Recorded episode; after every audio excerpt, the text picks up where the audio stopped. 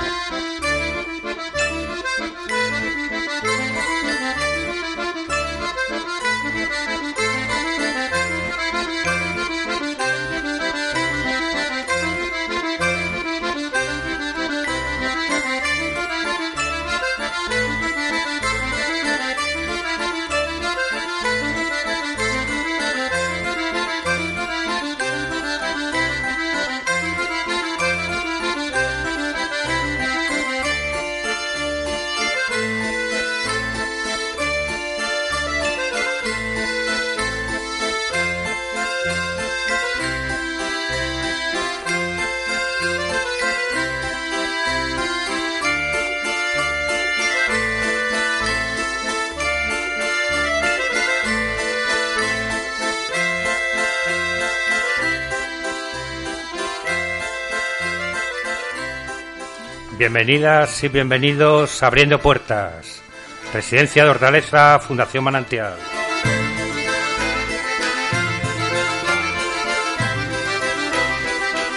Somos las chicas y chicos de la Resi, de Hortaleza, de la Fundación Manantial.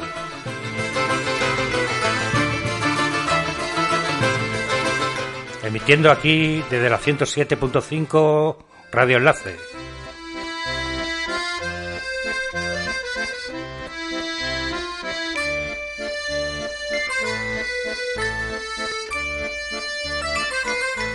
Hoy tenemos el placer de tener con nosotros y con todos ustedes a Fabiola, psicóloga de Perú, Arequipa. Ha venido a realizar prácticas en Fundación Manantial para hacer un nuevo modelo comunitario.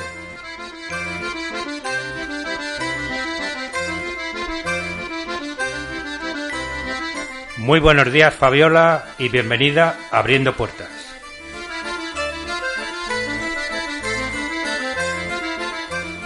Qué bueno que viniste y, y qué buen día hace, ¿no?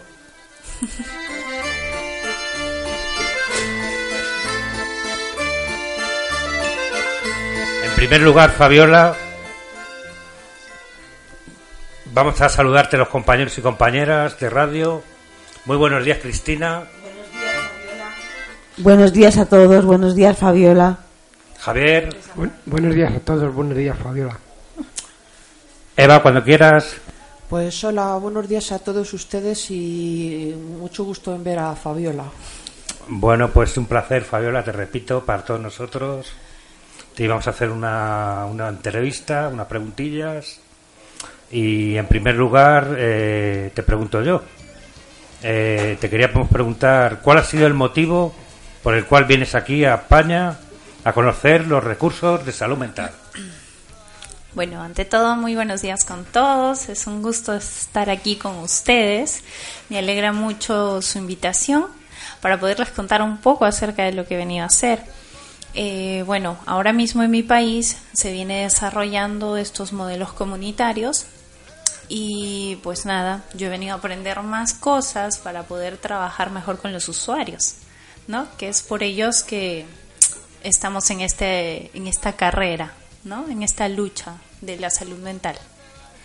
Estupendo, Fabiola. Te paso adelante con mi compañera Cristina. Cris, cuando quieras.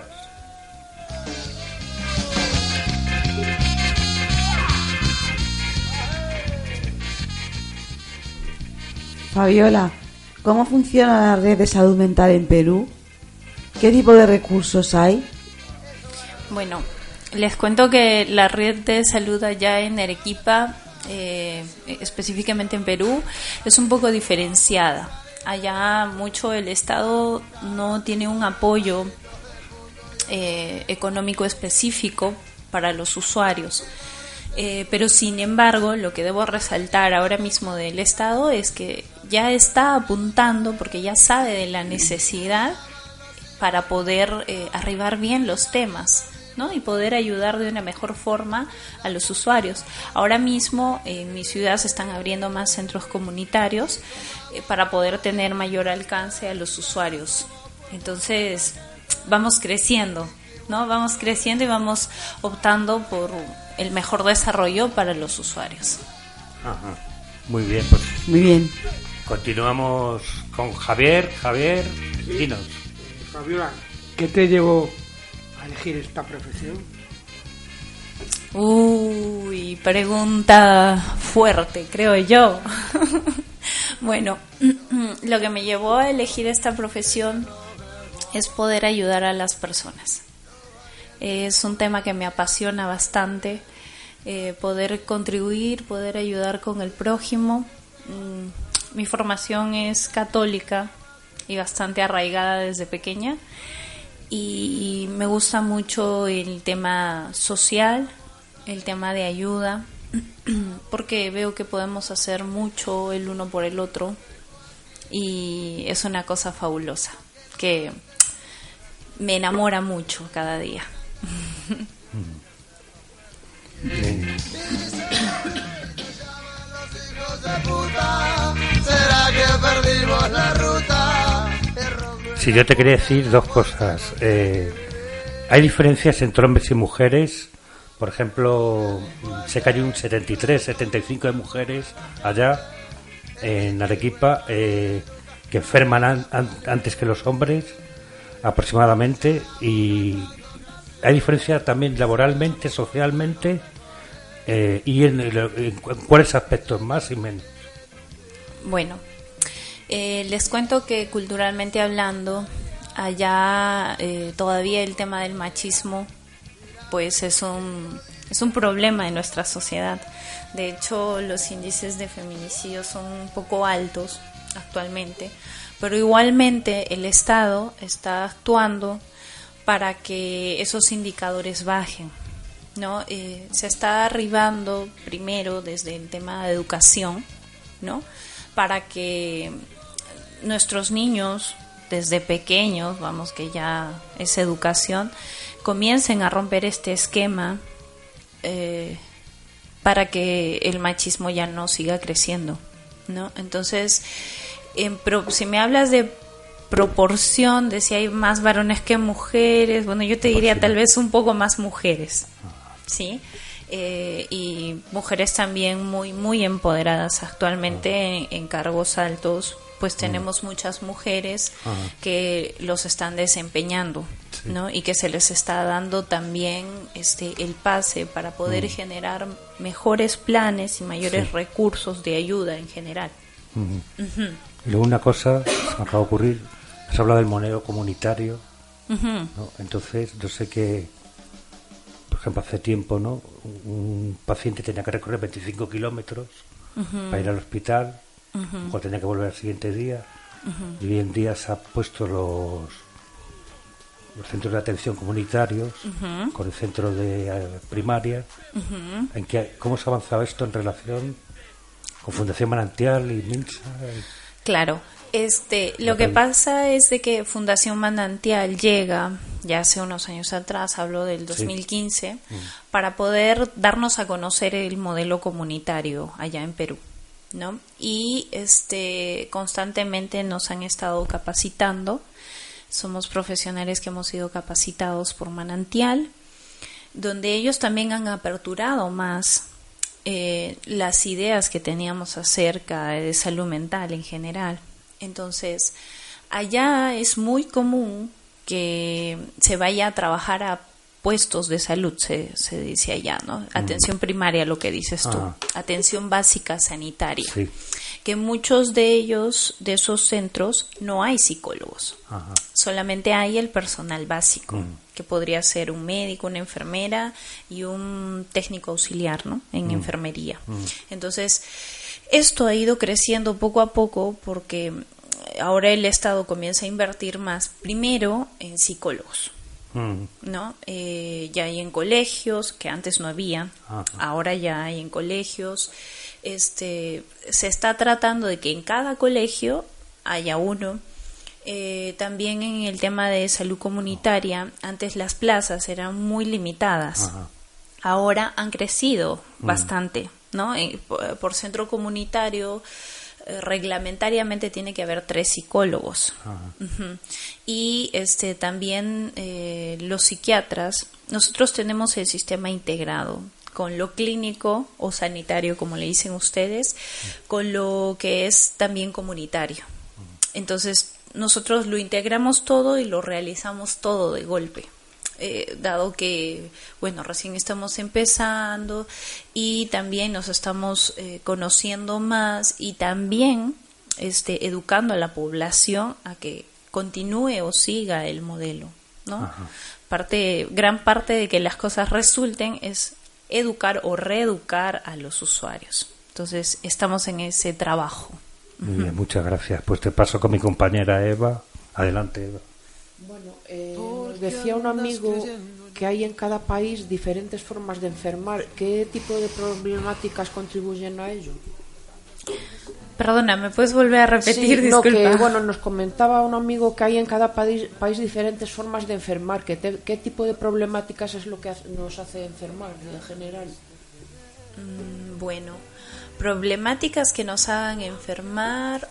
Allá prioritariamente lo que te diría que está a tope es el tema de la violencia, lamentablemente. No, este que en muchas ocasiones es mal entendida, ¿no? Porque una pelea simple o una conversación eh, no llevada bien entre pareja eh, pues lo catalogan de repente como tema de violencia psicológica. Ahora no vamos a negar lo innegable, que de que hay rango de violencia, hay. Y ahorita es un poco como que el boom, pero em, yo no me enfocaría mucho en eso, porque esto es lo común que ustedes pueden leer en un periódico o en un noticiero. Pero realmente hay otro tipo de problemáticas. Hay pacientes de salud mental que son poco atendidos, ¿no? Como es el tema, discúlpeme, allá sí hablamos lamentablemente todavía de diagnóstico. Entonces, allá los pacientes eh, con un diagnóstico de bipolaridad, de esquizofrenia, ¿no? E- Este tipo de pacientes son muy poco atendidos, ¿sí? Y muy poco entendidos en realidad. Todavía estamos nosotros con... eh, acá, por ejemplo, yo no he tenido la oportunidad de ver a un usuario caminándose por las calles de repente o mal alineado, no. Mm. En Perú, sí. Si vas a tener la oportunidad de poder ver a un paciente así descuidado a ese punto, ¿no? Porque algunas veces la familia lo toma como una carga, Ah. lamentablemente. Entonces no lo asisten, no le dan la medicación y, y como comienzan en muchas ocasiones con alucinaciones, este, lamentablemente eso los lleva a salir fuera de la realidad y entonces ah, muchas veces comienzan a ser agresivos. Entonces la familia, en algunos casos, no digo que en todos, eh, no le intenta, no, no intenta ayudarle. Entonces, ¿qué hacen? Los dejan. Si se marcharon por ahí, andarse por ahí, pues los dejan. O sea, es una realidad triste.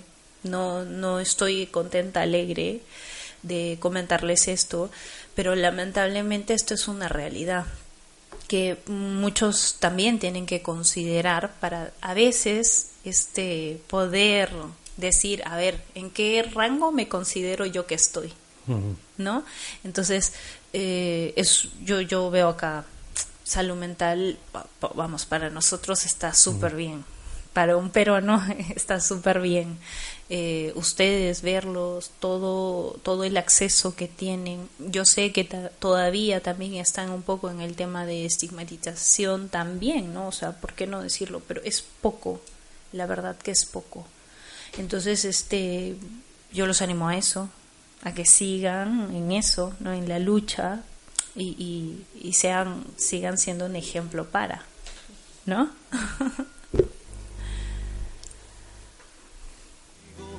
también te equivocaste. El culpable es el cariño.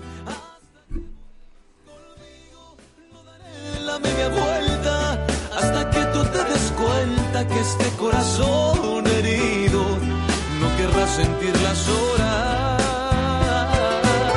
cuando sepa que te has.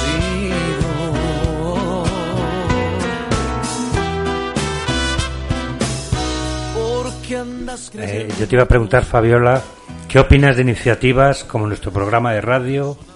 Y la segunda pregunta, ¿allí se lleva a cabo iniciativas parecidas? Arequipa, Perú. Vale. Esta iniciativa me parece súper, súper. En, en mi país se dice súper genial, súper paja, súper chévere. Sí, sí. Acá es súper guay. Entonces, este, me parece muy genial. Eh, ha- habla del trabajo estructurado que van llevando ustedes. Allá en Arequipa se va viendo el tema, en realidad, de poder eh, tener actividades de, de desarrollo. Sí se llevan, sí se están intentando.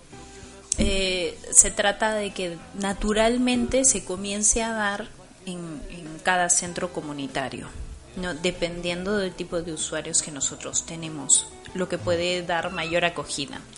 En algunos centros, por ejemplo, se van de paseo, eh, aprenden cosas de repostería y, las van vendiendo de repente.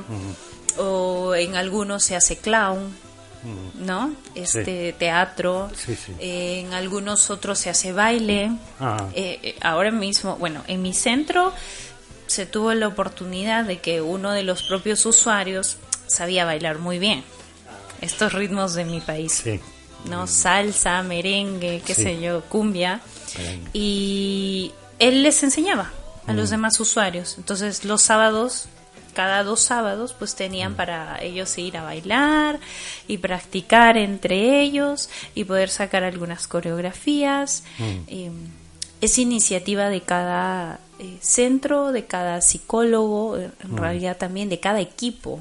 ¿no? Porque las ideas no solo surgen de un profesional, sino Ah. de todos, cuando lo conversamos de todos. Y vamos, somos grupos muy unidos que intentamos ver la mejor forma de que el usuario pueda realizar sus actividades, no o sea, de rehabilitarlo.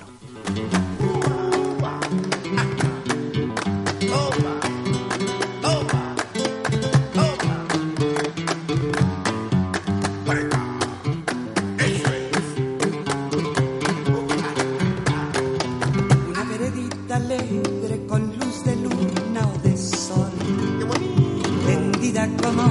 sienta con sus lados de arrebol, arrebol de los geranios y sonrisas con rubor, arrebol de los claveles y las mejillas en flor, perfumada de magnolias, rociadas de mañanita. La veredita sonríe cuando tu pie la acaricia. Y la culi se ríe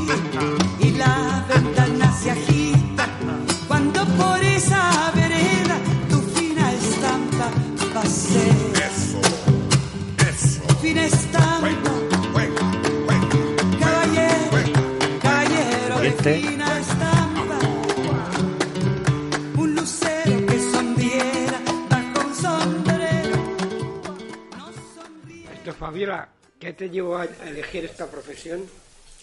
¿Qué me llevó a elegir esta profesión? Pues querer ayudar al prójimo. Me apasiona mucho eso, poder ayudar a las personas, poder estar en el trabajo comunitario. Eh, la ayuda en general me apasiona, me apasiona mucho.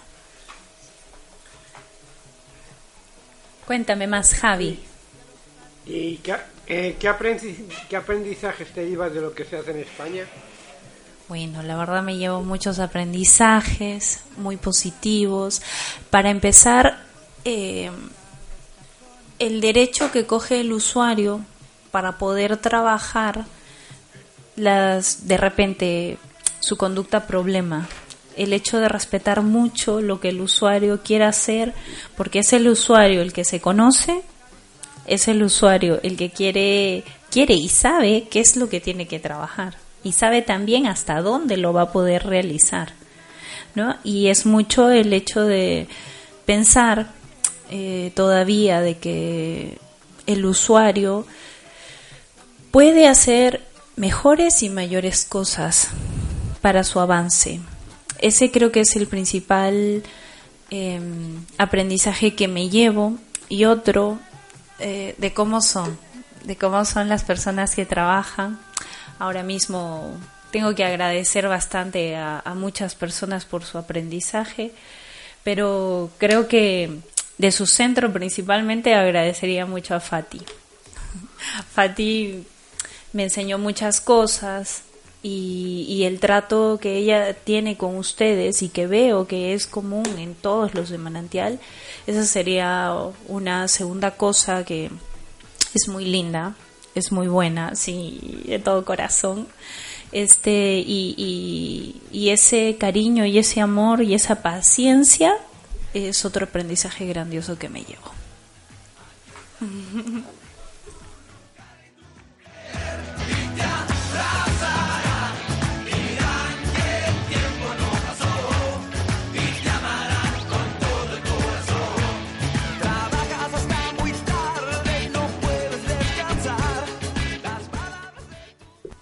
¿Qué pautas nos darías de cómo mejorar nuestra calidad de vida?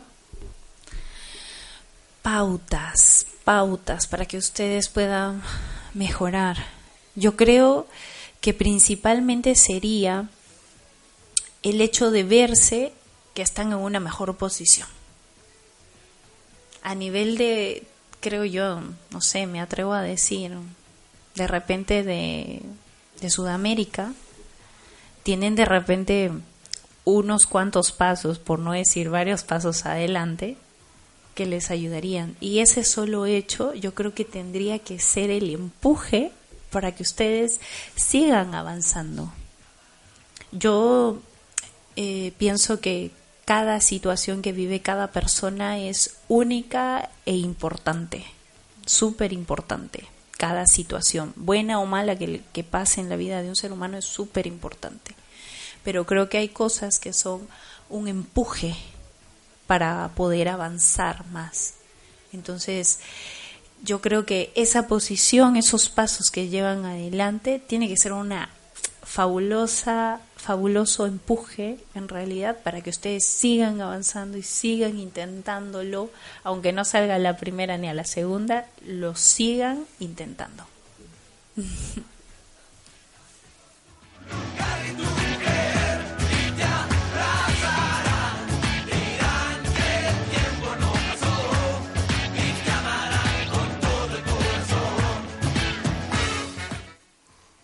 Fabiola, para que nos hagamos una idea de cómo es en tu país, eh, bueno, Arequipa y Perú, ¿nos puedes contar cómo es un, tu día a día? ¿Tu día a día?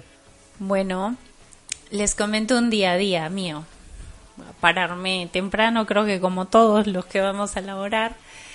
Eh, de ahí también allá el, el, transporte no es tan tan bueno de repente en comparación o tan adelantado en comparación acá. Sí. Igual se toma uno el mismo tiempo, acá vaya haciendo sí. la comparación, en transportarte. Eh, después de ello, pues comenzamos con citas con los usuarios, mm. ¿no? Citas ya establecidas. Sí cada colega, cada psicólogo allá ah. tiene su cuaderno de citas.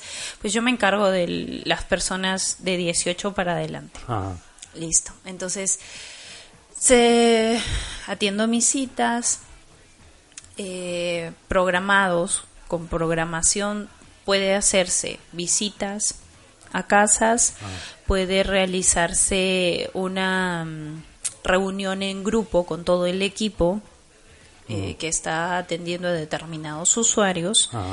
Eh, y o también puede realizarse alguna actividad de sensibilización con alguien del Estado o alguien particular, ¿no?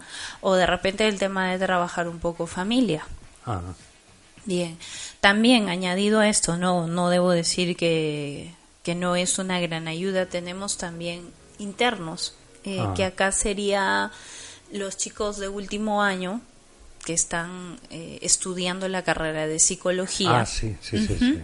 que los mandan a nuestros centros Mm. también, para que ellos puedan realizar sus prácticas. ¿no? Entonces tenemos ese acompañamiento y ese apoyo gran parte del año. Mm, Entonces que eso también nos permite poder avanzar más cosas, Sí. como las evaluaciones o los trabajos en equipo, Mm. en grupo con los usuarios, algunas actividades más específicas.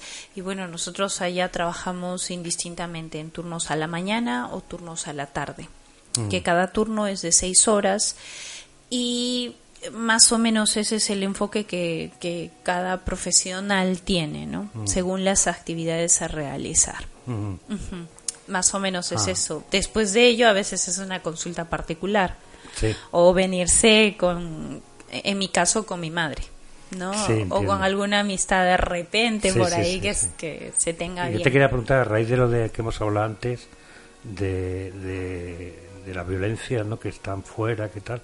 Yo creo que ellos son las, las víctimas, ¿no? No lo- de la sensibilización que nos acabas de hablar, porque yo creo que muy pocos son los, los, los- los peligrosos, ¿no? Los que están fuera, por lo menos aquí en España. Ellos, las víctimas, son las víctimas, si acaso hacia ellos mismos, ¿no? no la- el estigma, ¿no? La sociedad, sí lo ve así, ¿no? Lo ve, lo, lo ve de esa manera, ¿no? Pero es más sensibilización, ¿no? Lo que no sé pasa allá, no sé, acá sí. Lo que pasa es de que a veces ellos a su valga la redundancia, a su vez han sufrido algún tipo de violencia cuando eran pequeños. Entonces, justamente como hay actualmente hay pocos, antes había mucho menos profesionales de la salud trabajando en ello, pues lamentablemente no se tenía ese apoyo. ¿Sí? Ese apoyo para poder trabajar con ese niño agredido a su vez. mm, Entonces, creció así. Creció de repente con algún consejo de alguien que, que vio o que notó esa agresión o esa Ajá. violencia dentro de la familia, pero no tuvo más apoyo. mm. Y al no tener el apoyo, creció con eso como Ya. una costumbre.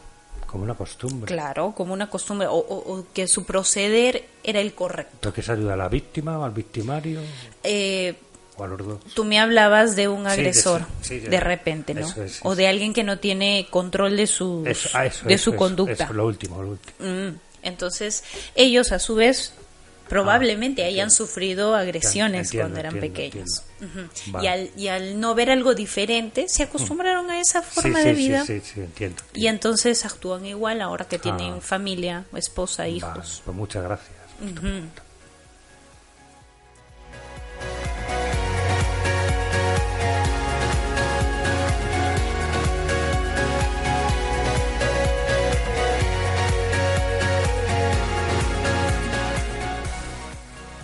Aparte de tu trabajo, ¿qué otra cosa te gusta hacer? ¿A qué dedicas tu tiempo libre? Mm, Vale, es una buena pregunta.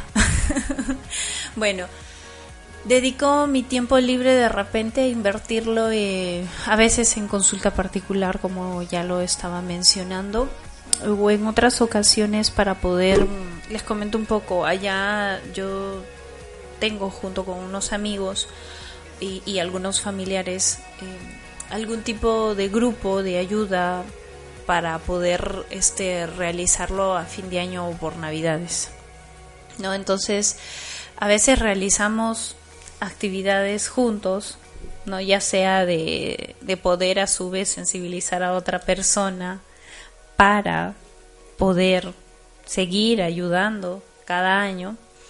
Y entonces cuando llega fin de año nos comunicamos con este lugar, que es un lugar pobre, y, vamos hacia allá llevando algunas cosas o pudiendo aportar de alguna otra forma, ¿no? Ya sea con conocimiento, con nuestro trabajo o de repente con algo económico.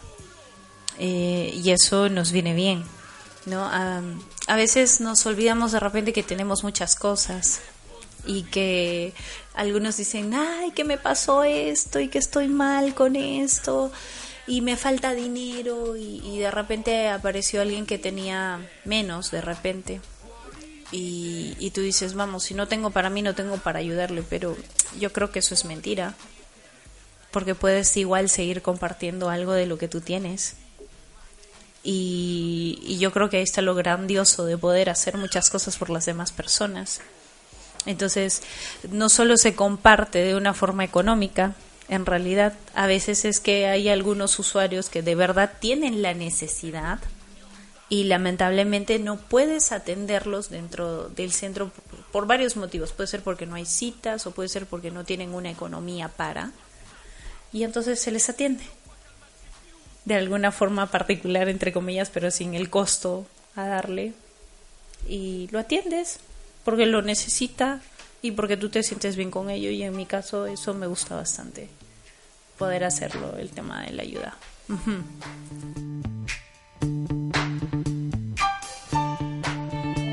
Fabiola, ahora vamos a dar paso a una serie de preguntas cortas con respuestas cortas. Perfecto. Que solemos hacer en las entrevistas y hoy te las va a hacer Cristina. Cristina, cuando tú quieras, adelante.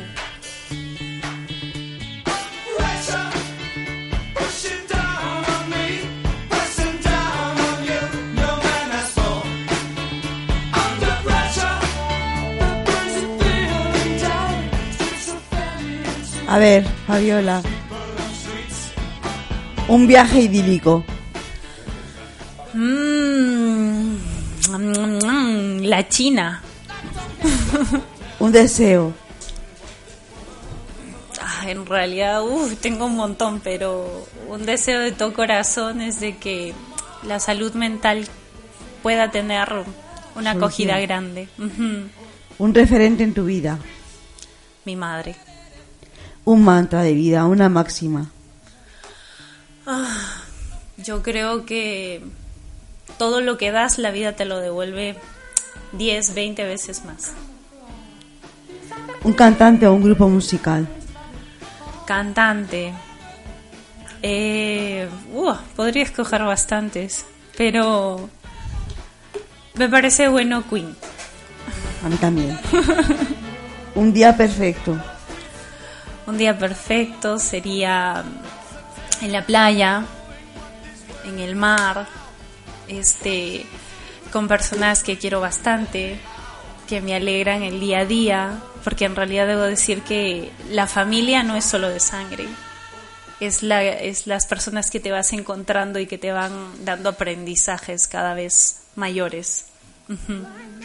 Un sueño que se haya hecho realidad.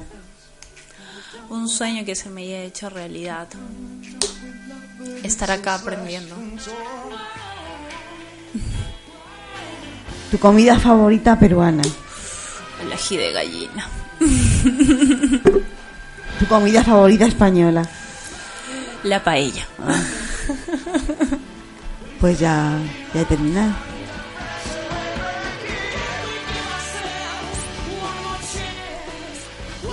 Fabiola, una cosa que es la giga de gallina.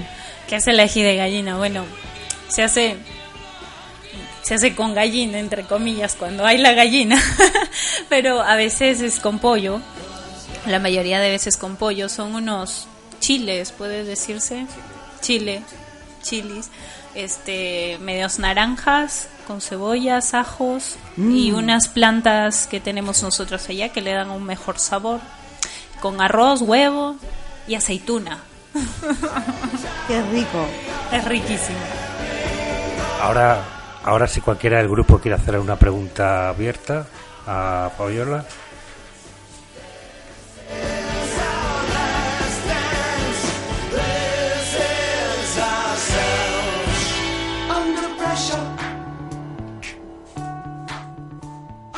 pressure. A ver, em, eh, ¿hay alguien de, tu familia que digamos que se haya interesado también por la psicología? O sea, ¿lo has heredado de alguien o alguien ha estado interesado ¿Te, te has visto influenciada por alguien de tu familia a la hora de elegir psicología? Bueno, a la hora de elegir psicología fue en realidad específicamente por una psicóloga de mi colegio, pero me apoyó bastante los trabajos de mis padres, ¿no? Eh, los trabajos de mis padres, un médico y una enfermera, pues ayuda a las personas, eso me encantó. Quien mejoró en realidad mis márgenes de psicóloga, mi perspectiva y en realidad no solo esa parte sino también personal. Yo, yo debo de mencionar aquí también a, a mi novio que también es psicólogo y él también está en este camino de poder eh, mejorar técnicas no solamente para algunos usuarios sino también este para hacerlo extensivo en nuestro país yo creo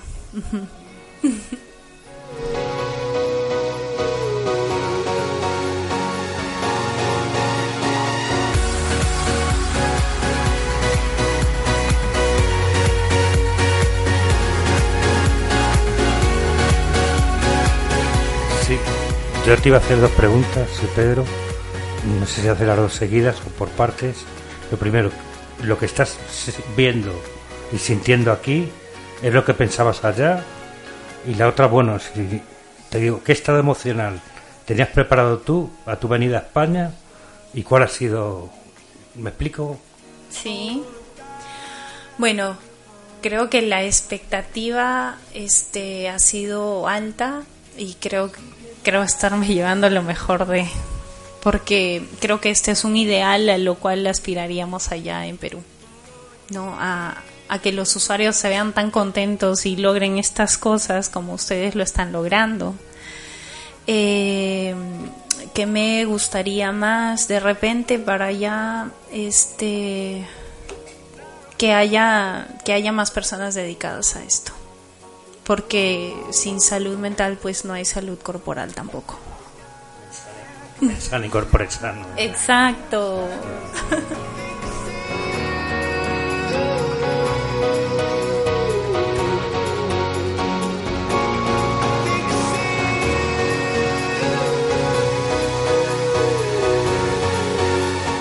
si tuvieras que elegir ahora mismo un lugar de España sí, para, para hacer una pequeña vacaciones, si no estuvieras, ¿dónde irías?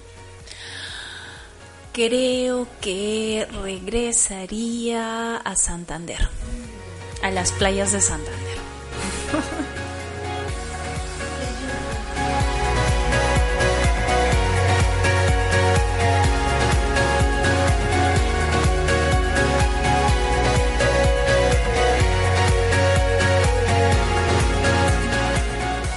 Que iba a hacer una, pero ya, ya casi te la he hecho, ¿no? De, de cómo va el, o, o cómo el tránsito este de hospitalario, ¿no? Del sistema hospitalario al sistema comunitario, allí en, ya no solo en Arequipa, sino en Perú, Ujú. en el Minsa. Cómo Bueno. va fijándose en el río manantial y el tránsito de un modelo a otro, como aquí había en los años 80. Te Vas a decir que lento, pero dime un poco. No, no, quieres que te explique. Perfecto, no hay ningún problema. Eh, el MINSA todavía tiene el modelo antiguo, ¿no? Donde el psicólogo trabaja solo, el psiquiatra solo, cada quien por su lado. Definitivamente, esto nuevo, de- todavía digo esto nuevo porque a pesar de ya tener desde mediados julio aproximadamente del 2015, todavía sigue costando a muchas personas. Ajá. Entonces, ese tránsito está siendo bastante difícil, porque algunas veces hasta algunos al- algún personal ahí este todavía sigue pensando como que a la vieja escuela. Y, le, y en realidad de inicio nos ha costado un poco a nosotros, ¿no? Meternos a la cabeza algunas ideas, pero nos- los que estamos trabajando ahí nos, nos estamos adecuando o nos hemos adecuado muy bien. Ahora, todavía los de atención primaria, Ajá. básica, Básica. todavía les cuesta un Todavía montón. cuesta. Porque de repente piensan que hay asistencialismo por parte de nosotros y no un acompañamiento ¿no? De reeducar a las personas para que puedan ser independientes en realidad, ¿no? Que eso es lo que se quiere, pero está siendo bastante difícil. Los flujos todavía es que eh, el gran problema ya es de que no se tiene todavía eh, hasta incluso una cama de hospital, digamos, para algún internamiento, o, o de repente no se tiene acá como los centros este, de rehabilitación, esa independencia, ¿no? No, no hay en realidad. Entonces, allá es como que en mi ciudad son dos hospitales los que pueden asistir, pero solo uno en internamiento. Solo uno. E- Eso es del Estado. Otro es de la beneficencia pública, pero que tú tienes que pagar. Ah, ¿no? Entonces, y muchas veces al seguro no tienen acceso todos. Hay algunos requisitos, Sí, sí, sí. ¿no? Que te piden para que tú seas asegurado y tengas casi todo gratuitamente, porque a veces también la medicación pues no está al acceso de las personas, no porque uno no quiera, sino porque no hay. sí, sí, sí. ¿no? Entonces, todavía ese, ese tránsito sigue siendo difícil. Mm. No, no imposible, pero sigue siendo un poco difícil, claro. ¿no? Entonces, estamos en mudar todavía de ideas y, y haciendo que cada vez la salud mental avance, ¿no? O sea, se se está invirtiendo, hay los proyectos, hay los planes que poco a poco está avanzando. Gracias por responder. De nada. Tu paciencia y mi silencio. Fabiola, mm, dime algo que cambiarías de aquí. ¿Qué te llevas para allá? Algo que cambiaría. Mm, Que no te guste mucho. que no me guste. mu- Que te refieres específicamente a Salud mental. salud mental. Mm, de repente que, vamos, eh, meterse en la cabeza de que ustedes pueden más. Muy bien. Eso, eso, o sea, ni siquiera sería cambiarlo, sino ir avanzando más porque, vamos, to- todos los que están trabajando en ello, Manantial, que ahora he podido visitarlo, pues aspiran a eso, a que ustedes vean las cosas más en positivo, ¿no? Y que se orienten a que ustedes pueden conseguirlo. Eso. No a sobrevivir. Te mentiría si te digo que yo vuelvo. No, no, a ver si me explico bien. eh, ¿En qué medida o hasta qué punto una persona en tratamiento psiquiátrico podría llegar a ser psicólogo? Podría, ya. Mm, ¿Te refieres a que un psiquiatra pueda tener terapias O psicológicas? sea, un, un- un enfermo mental, bueno, un enfermo mental, claro, se supone que no esté muy mal, a lo mejor, ¿en qué medida le convendría o podría ser psicólogo? O sea, yo, por ejemplo, soy una Estudiar. persona... Ya, estudiar. De repente allá habría un poco de inconvenientes porque, vuelvo a repetirte, la sociedad todavía no está del todo preparada para la aceptación. De hecho, a veces cuando se dice que mm, a veces vulgarmente allá lo expresan, ¿no? Eh, mira loco, mira la loca, que no está bien utilizado, pero son términos que todavía hay. Entonces es como que comienzan a mantener sus distancias. Y eso tampoco le ayudaría a la persona porque ella comienza a generar propias ideas, ¿sí? Sus propias ideas de que no va a poder realizar cosas. Entonces el primer impedimento comenzaría por uno, dado que todavía la sociedad está en ese proceso de aceptación todavía, ¿no? Entonces creo que sería difícil por ahora.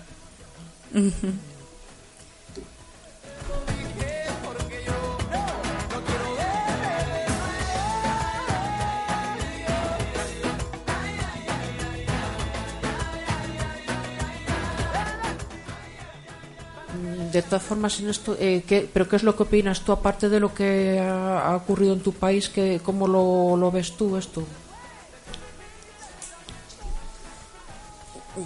Ya, eh, bueno, ¿cómo, cómo veo eh, yo de forma personal? Yo creo que algunas personas teniendo y llevando un tratamiento adecuado pueden conseguir muchas cosas, en realidad. O sea, se pueden proponer bien y comenzar a conseguir metas primero a corto plazo y después a plazos grandes y eso podría contribuir mucho creo que dependería bastante y de estructurarlo de una buena forma para que pueda conseguirse las metas. No, no, no lo sé ahora mismo de, de si de psicólogo o de cualquier otra profesión. ¿No? Pero yo creo que lo primero es aprender a conducir mi propia vida y yo estar bien y tranquilo para yo poder desarrollar cualquier otra otra profesión u otro oficio. Esa paz, esa tranquilidad te da opción a muchas cosas. Ujú. a tu lado y sin razón de ser. Que andan diciendo mentiras. Bueno, pues como el tiempo en radio está limitado, tenemos que dar paso al siguiente programa. Eh, ha sido un placer compartir, Fabiola, contigo estos minutos de radio, con todos vosotras y vosotros, radio oyentes. Te agradecemos, Fabiola, la entrevista. Gracias, muchas gracias por este momento y este espacio.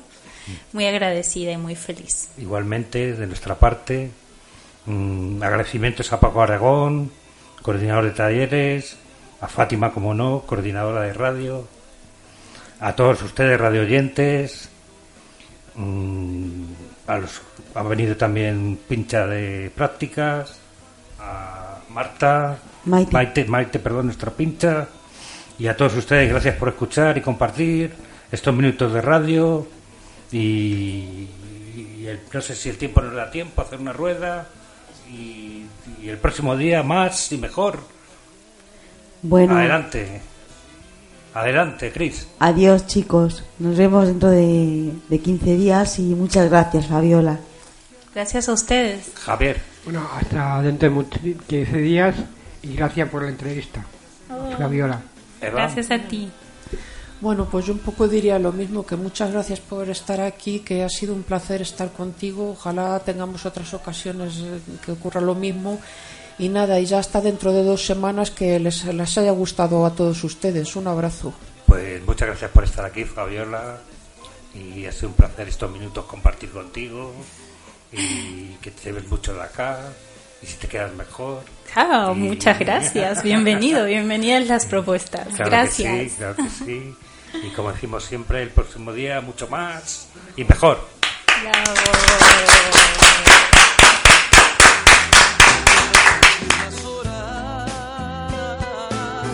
cuando sepa que te has ido.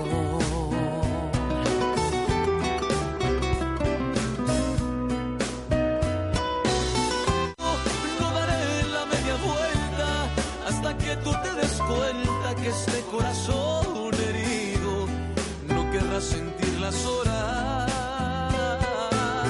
cuando sepa que te has ido.